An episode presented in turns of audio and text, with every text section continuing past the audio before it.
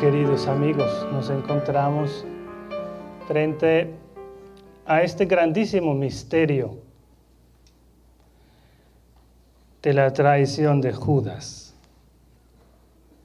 el traidor, que como nos dice el Evangelio, por unas cuantas monedas decidió vender a su Señor, entregarlo a los sumos sacerdotes Luego sabemos el fin que hizo. Se ahorcó, habiendo reconocido su pecado, se mató. Qué gran misterio. Todos nosotros tenemos errores, tenemos faltas, tenemos pecados, pero que se llega a tal extremo Tienes que comprender quién era este señor, Judas. Alguien que había acompañado a nuestro Señor Jesucristo y que había testimoniado con sus propios ojos los milagros de Jesús. La multiplicación de los panes, la sanación de los leprosos, la sanación del ciego, la resurrección de Lázaro. Todo esto él lo había visto con sus propios ojos y aún así decide actuar, como dicen ustedes, por sus propias pistolas. Es muy difícil entender, si no imposible, por qué Judas hizo ese gesto para vender y entregar a Jesús a los sumos sacerdotes.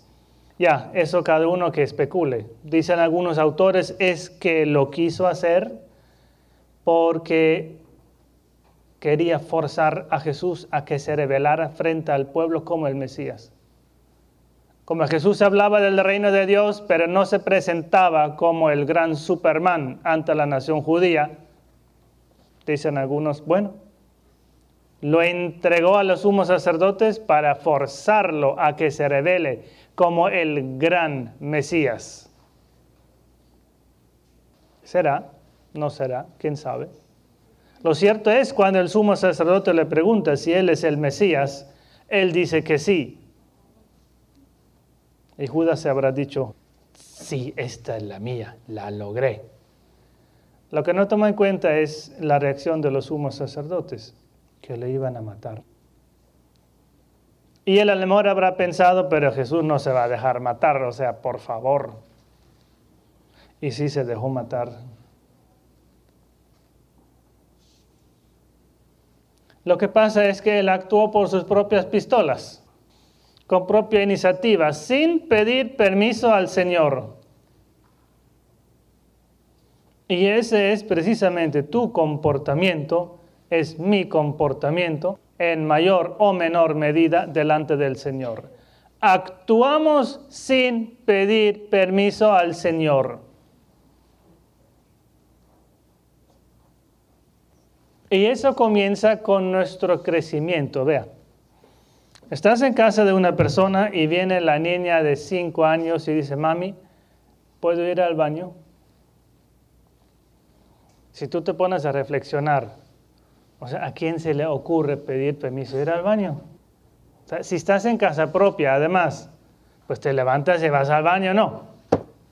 Pero en la psicología de la niña chiquita, cualquier cosa que haga fuera de lo normal, que es estar jugando con sus Barbies, es pedir permiso a mamá. Cuando el niño va creciendo, 9, 10, 11, 12 y entra a la edad de la pubertad, eso de pedir permiso es cada vez más difícil. Porque luego comenzamos a actuar sin pedir permiso. Ah, ¿dónde fuiste? Ah, yo pues salí con mis amigos. ¿Por qué no pediste permiso? Ah, es que no, es que como que nos, nos surgió la idea. Ya estábamos por ahí. Como que se nos ocurrió. Ah. Y así te tomas unas copas, se subes al carro y accidente. ¿A quién pediste permiso para tomar unas copas? A tus santas ganas, que dijeron sí y luego subirte al carro. ¿A quién pediste permiso? A tus santas ganas y a un poquito más borrachas. Y luego el catatuns choque contra un maste, un, un poste, poste de luz. Conozco un joven simpático, muy estudioso, cuyos papás le dieron esa regla. Si quieres tomar, vas en taxi. El muchacho tiene 20, ¿qué? 24, ya está terminando, ya, terminó la carrera, tiene 24 años. Sano. Cuando sus papás le dijeron, si quieres tomar, tomas un taxi, no están diciendo si te quieres emborrachar, están diciendo si quieres tomar. ¿Sabe la diferencia entre tomar y emborrachar? ¿O para ti lo mismo? ¿Eh? No, no es lo mismo. Tomar no es igual a emborracharse. A mí me gusta tomar de vez en cuando una buena cerveza. En la noche, después de comer rico, una cerveza. Una es una. ¿Sabes lo que es una cerveza? Es un solo dedo que se levanta. Una. ¿Sí? No el six pack, como haces tú. Una.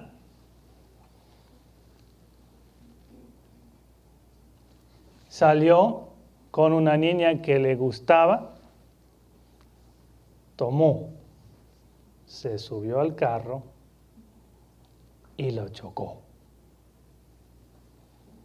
Y la manera en que la chocó, en que chocó el carro. Pérdida total ¿A quién pidió permiso? Sus papás le habían dicho, si quieres tomar, taxi. Pero es que como le salió el gallo con lo de su novia, subió la cresta y se la cortaron. Sí, sí, te ríes, ¿eh? Porque te habrá pasado lo mismo. bueno.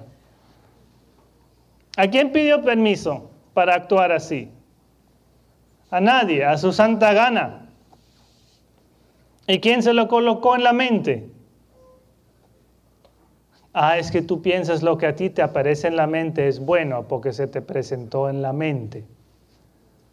¿Sí? Yo tengo unos amigos, buenas gentes en el fondo, en el fondo buenas gentes. Les dije, mira, imprímeme esto y pon esto y me lo imprimieron y se les ocurrió cambiarlo. Y además mal escrito, o sea, con error de ortografía. Le dije, muchachos, eso lo tengo que tirar porque lo cambiaron. Es que se nos ocurrió. Ah, ¿y a quién pidieron permiso?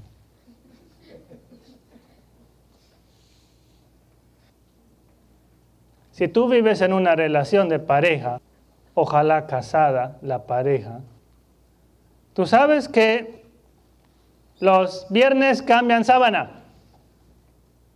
Y si no lo cambian el viernes, se arma porque los viernes se cambian las sábanas.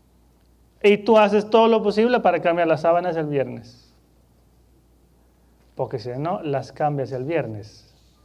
Ese señor de tu esposo que sabe que viernes es viernes y que los viernes se cambian las sábanas, te pone el dedo en el pecho. ¿Por qué no cambiaste las sábanas?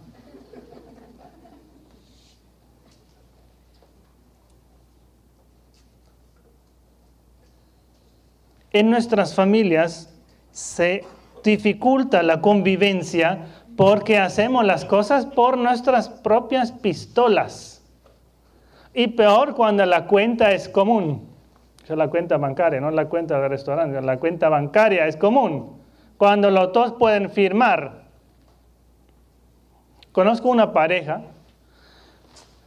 geniales. El señor y la señora cuentan en común. Tenían que pagar una hipoteca y les llegó una platica para terminar de pagar la hipoteca. El señor, por sus propias pistolas, sin consultar a su esposa, Dijo, no, esa plata en vez de pagar la hipoteca, me la invierto en un negocio rapidito y saco unos cuantos pesitos más. Bueno, el negocio le salió por la culata. Y perdió esa plata. ¿Y sabes qué? Perdió la casa. Perdió la casa porque no terminó de pagar la hipoteca. Entonces el banco se quedó con la casa. Esa señora casi se divorcia. Le hizo las letanías, no precisamente las lauretanas, sino otras letanías de em, epitafios, de epítetos para escribir en una lápida. ¿sí? Perdió su casa porque su marido la plata con la que tenía que pagar la hipoteca la invirtió en otra cosa y la perdió. Y hasta el día de hoy no le tiene confianza en temas de plata. ¿Por qué muchacho no pagaste la hipoteca? No es que yo quería hacer un negocio y quedarme con algo, además de pagar la hipoteca, pero es que a quién pediste permiso. ¿Te das cuenta a lo que voy? Cuando nosotros actuamos, no pedimos permiso a nuestro Señor, ni consultamos.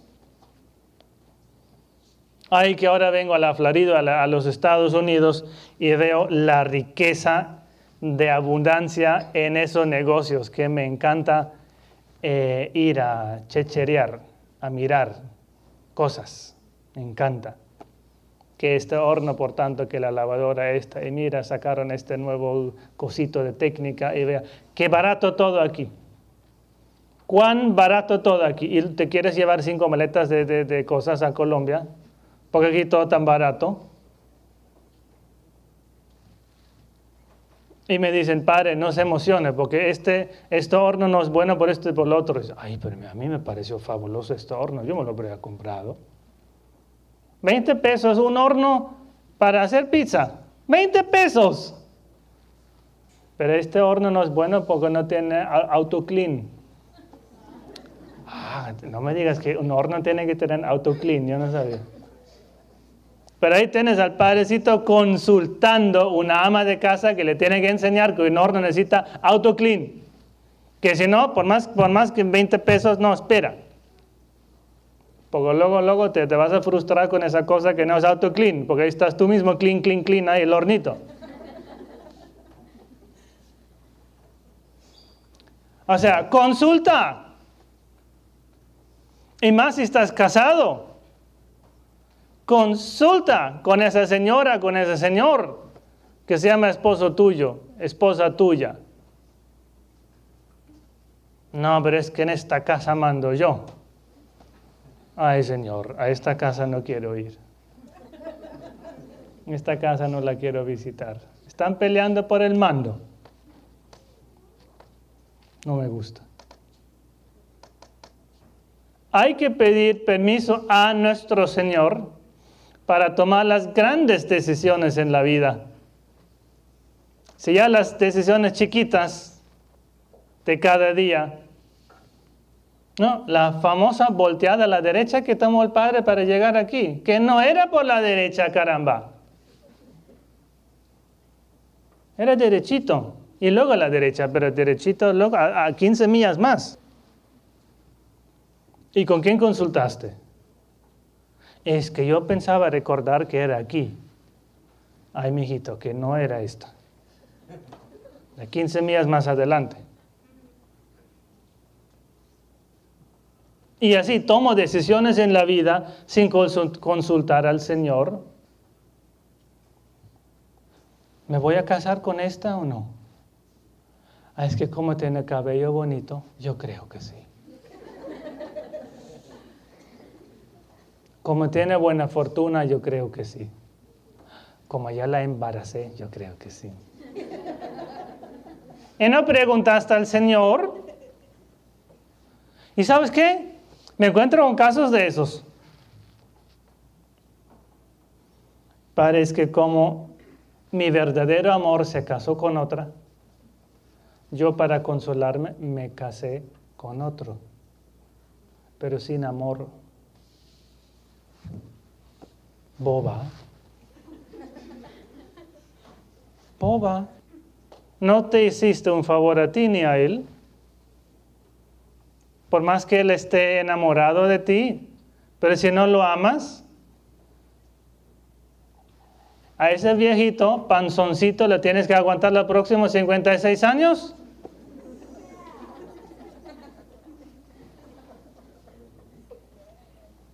Sí, porque se toma sus 3, 4 cervecitas todos los días.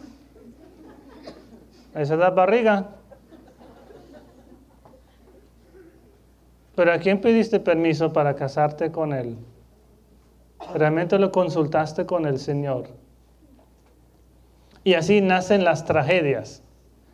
Y la más grande la tenemos aquí en el caso de Judas, que lleva a muerte a nuestro Señor por una serie de circunstancias de envidia humana. Y en escala más chiquita, miremos nuestra propia vida, donde tomamos decisiones. Entonces, ¿qué hay que hacer? Hay que pedir al Señor un don carismático que se llama discernimiento. Nosotros estamos impresionados, fascinados con la oración en lenguas. Ahí viene este padrecito que luego nos va a cantar en lenguas. Qué rico. No entiendo nada, pero suena rico. Suena rico. Y me siento bien. Ay, qué rico cuando nos dan una profecía, porque nos llama la atención. Pero mucho más importante que orar en lenguas, que interpretar lenguas, que lo demás que dice San Pablo, es el primer don Digo primero, por importancia, es el discernimiento. Cuando tu mamá te dice, mira niña, ese muchacho no. Y tu tía te dice, niña, lo que pasa es que ese muchacho no. Y te dice tu abuela, ay nietecita, este muchacho yo creo que no. Ahí vas tú, porque tiene ojos bonitos y te enamoraste locamente y sales con él. Si todo el mundo te dijo que no, que no era bueno. Luego, 30 años más tarde, me encuentro contigo y tú me dices, ah, es que yo ya sabía que era muy mujeriego, pero aún así me casé con él. Pero mujer, si tú misma lo dices, que tú lo sabías. ¿Y por qué te casaste con él? ¿Quieres que te lo diga? Por boba. ¿A quién pediste permiso? ¿Con quién te consultaste? Si todo el mundo te dijo, no es ese. El don del discernimiento para poder decir, es por este camino y luego dice el Señor Jesús, por profetas probados. No se metan a espectáculos que les perturben los sentidos. Y tú lo sabes, que eso no es bueno, porque eres débil en la carne. Pero te fascina ver la presentación de Miss Bikini Miami Beach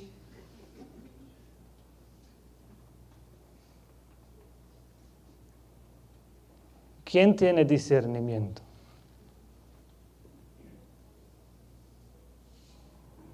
Es el Espíritu Santo que te va diciendo.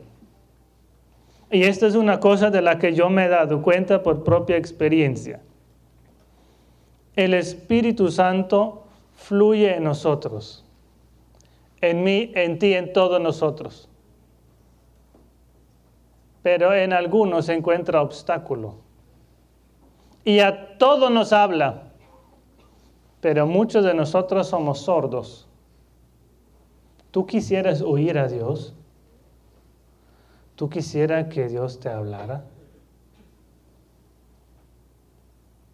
Pero tú tienes la valentía para escuchar lo que Él dice.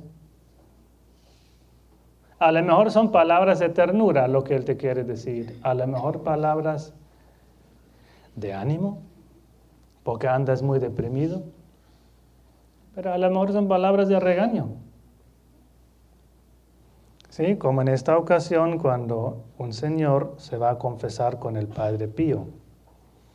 Y el Padre Pío tenía un genio, un genio de santo, pero un genio, como dicen ustedes, un genio que parecían dos. De mal humor en ocasiones. Y ese señor se confiesa con él y le pregunta, eh, ¿y no tiene nada más que confesar? Le dice, no, nada más. Y le repite la pregunta, ¿y no tiene nada más que confesar? Y le dice, no, padre, nada más. Y le gritó el padre Pío, lárgate de aquí porque tú te estás revolcando como marrano en tu cama con otras mujeres. Y no lo has confesado. El Señor salió pálido de ese confesionario. Y es el Santísimo Padre Pío, que le dijo las cosas, pero bien claras. No tienes otro pecado. Y ese pecado, eso de revolcarse como marrano en la cama con otra mujer. Se necesita mucha valentía para escuchar a Dios. Porque a lo mejor Dios te dice las cosas bien claras. Porque tú necesitas un buen jalón de oreja. Porque como dice Proverbios, capítulo tercero, último versículo. El que hace llorar a su madre es maldecido por el Señor.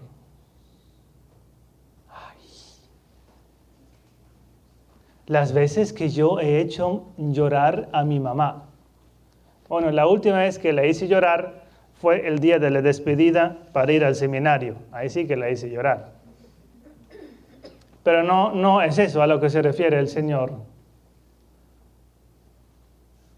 Esas lágrimas de frustración de tu mamá, porque eres un sinvergüenza,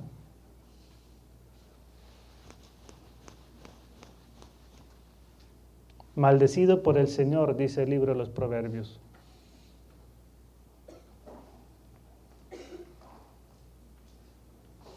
Y eso te lo dice el Señor. ¿Tú quieres el don de profecía?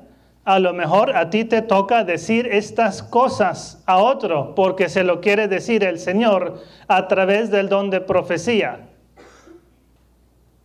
Sí, conozco un señor que tiene don de profecía y me cuenta, padre, no cree usted que eso de ser profeta es tan sencillo. Cuando el Señor me susurra al oído, dile a ese sacerdote dile a ese sacerdote que él tiene un pecado guardado y que no lo ha confesado y que eso no me gusta. Dile que él fue a espiar a su secretaria cuando fue al baño. ¿Tú crees que eso es sencillo decírselo a tu jefe? Pero es que el Señor me mandó decirlo. ¿Qué voy a hacer yo? Se necesita cierta valentía. Y esa valentía nace de un corazón que está delante del Señor con rectitud. Y aquí no se refiere tanto, no me refiero tanto a, a, dureza de carácter. No, los duros de carácter no escuchan a Dios. Hay que estar blandito por dentro, muy moldeable, para escuchar a Dios. El don más importante es el discernimiento, porque el discernimiento te dice, esto es lo que Dios quiere o esto es lo que Dios no quiere. Como ese muchacho que tiene un taxi en Medellín. En Medellín es donde nacen todos los taxis, porque hay una cantidad de taxis que no te puedes imaginar. Aquí vas por la ciudad y si ves un cab, tienes suerte. En Medellín es, lo mismo, es al revés. Si ves un carro normal, tienes suerte. Estás parado en un semáforo y estás rodeado de cinco taxis. Dice, es que ya no puedo más. Y vende el taxi que era suyo. El taxi que era suyo lo vende. Qué bobo ese señor. Y ahora como no encontró otro empleo, tuvo que eh, ofrecerse como taxista y ahora trabaja por un señor y tiene que liquidar cada día 70 mil pesos. No de los verdes, sino de los colombianos. 70, o sea, la mitad, más de la mitad de lo que él gana en un día. Lo tiene que liquidar. Y el muchacho tenía taxi antes para sí mismo. Es que lo vendió sin preguntar a Dios, sin discernir. No, es que de esa vieja me voy a divorciar ya, no, no, no hay quien, quien la soporte. ¿Y tú has pedido permiso al Señor? Es que esa niña mía loca la voy a echar de la casa. ¿Es que tú has pedido permiso al Señor para echarle de la casa?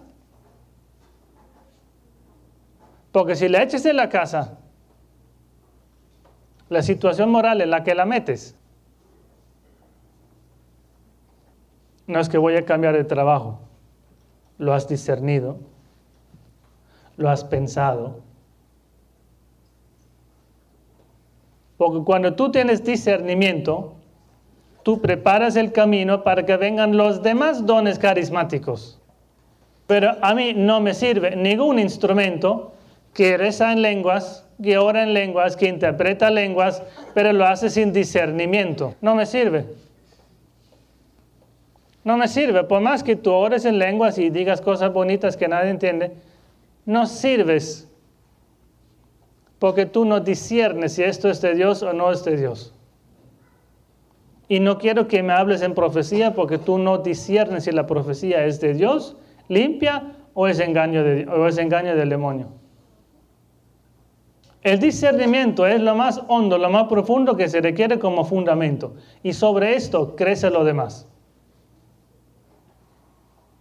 ¿Qué cosa hay que hacer cuando yo impongo las manos?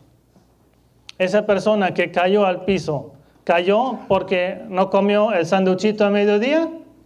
¿O cayó porque una bruja la tumbó? ¿Esos gritos son de desesperación humana o son los gritos de un demonio? Ese espíritu que me dice que es Satanás y no era Satanás. Y me quiso engañar un espíritu peón del infierno que dice que Satanás, el jefe del infierno, y no lo era, quiso engañar. Pero eso lo tienes que discernir. Unas situaciones tan complejas que a veces vivimos nosotros. Y ahí está el pobrecito Padre Teo, que tiene que discernir qué cosa hay aquí. Eso es fruto del engaño psicológico de la persona que simplemente está muy sola pero es que dice que le han hecho brujería. ¿Será cierto que le han hecho brujería? ¿Y por qué la pobre señora me dice que ella ha ido a 20 exorcistas en todo el mundo y que todavía no está liberada? ¿Por qué dice que todavía no está liberada? Si basta que, que un sacerdote le impone las manos y echa el espíritu, ¿qué? Tantas cosas que yo me tengo que preguntar y hay que orientar a muchas personas. ¿Sí? Se me acerca un sacerdote simpático con unos frascos de olivo, de aceite de oliva, y me dice, Padre, me lo exorcizas. Le digo, muchacho simpático, pero tú y yo somos curas lo mismo, no, lo exorcizas tú. ah, es que yo no sabía. ¿Cómo que no? Cura tú y yo. Exorcízalo tú. Ahí no tiene que venir el Padre Teo desde, desde, desde Miami a subir a exorcizarte unas cuantas botellas de, de aceite de oliva. Padre, pero óreme. Bueno, yo tengo Espíritu Santo, tú tienes Espíritu Santo. Tú, órale. Impone las manos tú. Ay, no, pero este tiene un demonio. ¿Y qué? Yo tengo Espíritu Santo tanto como tú. Pues yo por profesión, porque soy cura. ¿Por qué no le pones las manos tú? Ay, pero es que, es que, y, si luego pasa algo, ¿qué? ¿Y qué va a pasar? ¿Que el Espíritu Santo se lleve ese demonio? ¿De eso tienes miedo? ¿Y qué va a pasar? Lo que pasa es que cuando tú impones las manos, el miedo que tú tienes es que la situación te salga de la mano. Es lo que experimentaba yo al inicio. Y si yo ahora impongo las manos a esa muchacha que dicen que está poseída, y si luego se manifiesta el demonio, y yo no traigo la pistola, ¿qué hacemos? Si luego, luego a esta muchacha se alborota y se presente el demonio en ella, ¿qué hago?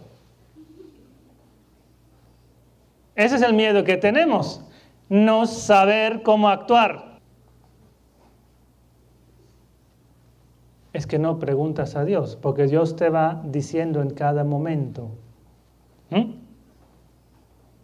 Pero cuando panicamos, cerramos oídos, ojos y técnica avestruz, cabeza en la arena para no enterarnos. Pero Dios te va diciendo lo que hay que hacer en cada momento. Lo que pasa es que a veces lo escuchas y a veces no. Entonces comienza, impone la mano a esa muchacha que dicen que está poseída. Y se presentan unos casos bien difíciles. Ay, te voy a contar Una mamá desesperada porque ha visitado cuando exorcista exista en la tierra. Bueno, exagero un poquito. Y me trae su niña, una niña que de 21 a 22. Y dice que cuando oran por su niña se presenta una bruja que dice que no la va a dejar. Bueno, pues ahí vamos conversando y la mamá me cuenta la historia de Calvario de su niña de 21 a 22. Mientras la mamá me cuenta, yo voy mirando a la, a la niña. Y mientras, sin que yo haya comenzado a orar, yo voy mirando a la niña. Y la niña me dice, de repente, no, no vas a poder, no la voy a dejar. ¿Cómo qué? Ni siquiera he comenzado a orar. Y ya me está hablando ahí ese demonio. Que no vas a poder. Ay, ¿qué es eso? ¿Y ahora qué hago?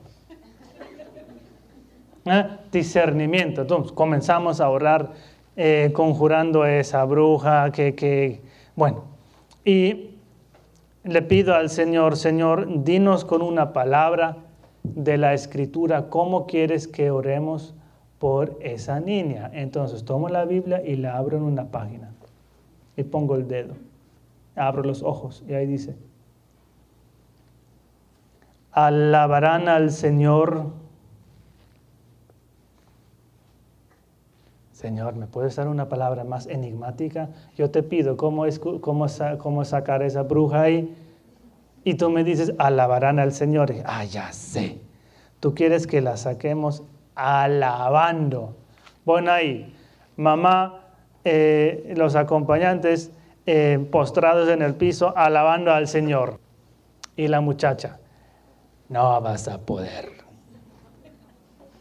Yo soy una bruja muy fuerte. Después de una hora de orar de una manera de hoy otra, le digo, bueno, ya ahora te voy a ungir con el aceite. Y la muchacha tan tranquila se deja ungir con el aceite. Bueno, y ahora te voy a dar agua exorcizada. Y se lo toma como si fuera limonada. Luego llamo a la mamá, mando a la muchacha afuera, que todavía estaba diciendo que, que, yo no podía, que era más fuerte, que, que etc. Y le digo a la mamá, ¿sabes qué, mamá? tu niña tiene un problema. Tu niña quiere llamar la atención o está mal de la cabeza. Porque ningún demonio es capaz de resistir una hora cuando reza un cura con fe. Ni mucho menos se deja ungir tranquilamente. Ni mucho menos toma agua exorcizada como si fuera limonada. Tu niña no tiene nada. Ah, entonces, ¿por qué el Señor nos mandó esa frase tan enigmática al inicio? Alabarán al Señor. ¿Por qué? Porque dijo que aquí no hay nada que hacer, dedíquense a alabarme porque aquí no hay nada que expulsar.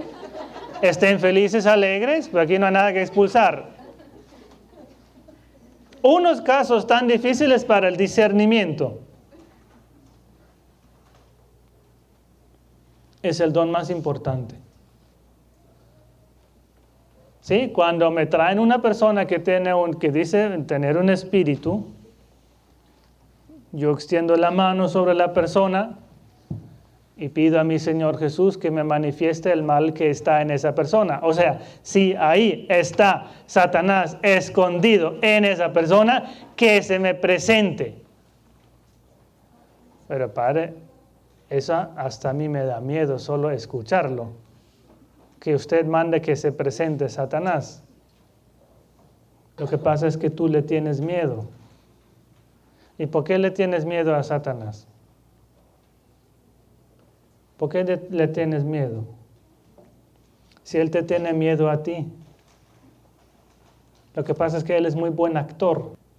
Y siendo buen actor y muy astuto, te engaña.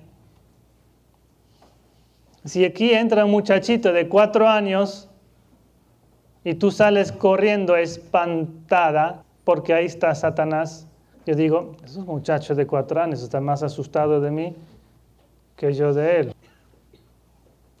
Así es Satanás. Un muchachito que es muy buen actor, que se hace pasar por gigante. Entonces yo llamo a que se manifieste lo que hay en esa persona. Y esa persona comienza a, caer al piso, a gritar, a revolcarse. Y yo pregunto, bueno, entonces aquí, ¿eres un demonio o qué? Sí, soy demonio. Bueno, ¿cómo te llamas? y me dice, me llamo Satanás. Yo me quedé así, sin impresionarme. Le digo, ¿sabes qué? Tú no eres Satanás. Y la pobre muchacha poseída dice, ah, ¿y cómo hiciste a saber? O sea, la muchacha sí tenía un espíritu, pero el espíritu se quiso hacer pasar por Satanás. Y por eso dijo, yo me llamo Satanás. Yo digo, ¿sabes qué? No, no eres Satanás. Ay, ¿cómo hiciste a saber? ¿Por qué? Porque yo conozco a Satanás. Yo conozco su personalidad. Yo sé algo de su psicología, de su comportamiento y de su odio. Y tú eres simplemente un actor. Tú no eres Satanás. Otro habría salido corriendo. ¡A Satanás! Discernir si realmente eso no es. Era un brujo que había hecho un rito de espiritismo para salir del cuerpo y entrar en el cuerpo de esa otra persona para hacerle daño. Y eso cuando tú estás en la cama acostada en la noche y te viene a visitar un espiritista, tú sientes que alguien se suba a la cama, que alguien se sienta en tu pecho y que entra en tu pecho. Y ahí está.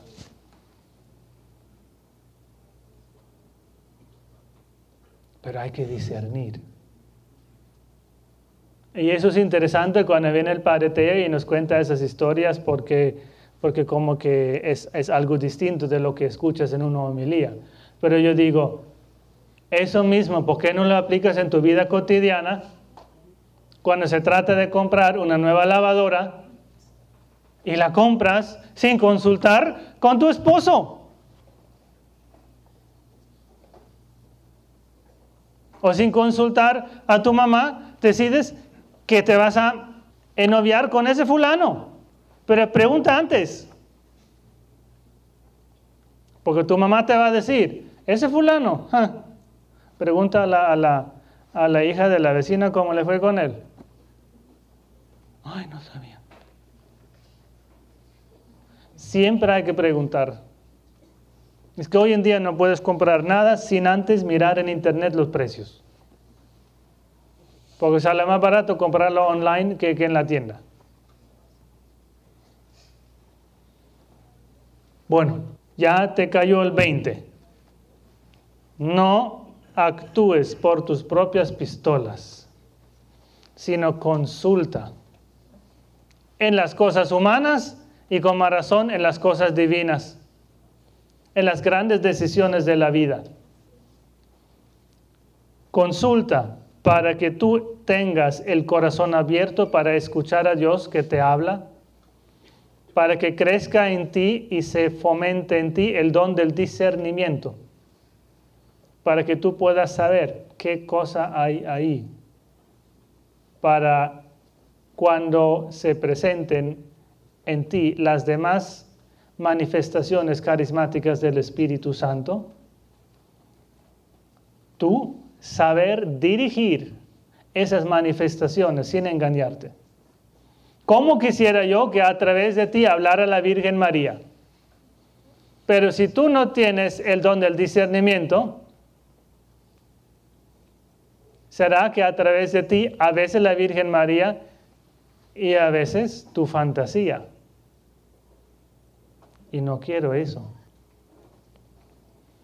Por eso muchos señores obispos, sacerdotes se ponen nerviosos cuando escuchan de instrumentos de la Virgen, de profetas. Uno, porque nos cuesta discernir la veracidad del fenómeno. Y dos, porque no sabemos si la persona que tiene ese don también tenga discernimiento o no. Y a ti te maravilla que en Europa haya una Virgen de Medjugorje y que la Virgen se haya manifestado, etc. Pero si yo te digo que en Colombia, en cada esquina hay una persona que tiene don de profecía, lo más normal, porque en Colombia hay mucha, hay mucha espiritualidad. En Colombia hay mucho fervor religioso. Por eso hay tanta profecía, tanto don carismático en Colombia. Y por eso en Colombia tanta oposición de parte del clero a esas manifestaciones que se dan en algunos casos sin discernimiento. Yo quisiera que hoy en la imposición de manos el Señor Jesús te regalara el don de discernimiento que crece en el silencio ante el tabernáculo, tu pensar. Que el Señor Jesús hoy te regale el don de orar en lenguas. O si tú no quieres ningún don carismático, que te sane la tristeza del corazón, la depresión, un dolor moral, físico, una enfermedad física. Todo esto porque el sacerdote te comunica el Espíritu Santo cuando impone las manos. Ojalá cada uno de nosotros quiera seguir al Señor Jesús, pensando, discerniendo, glorificando a Dios con cada acto y cada decisión que hacemos en la vida. Que así sea.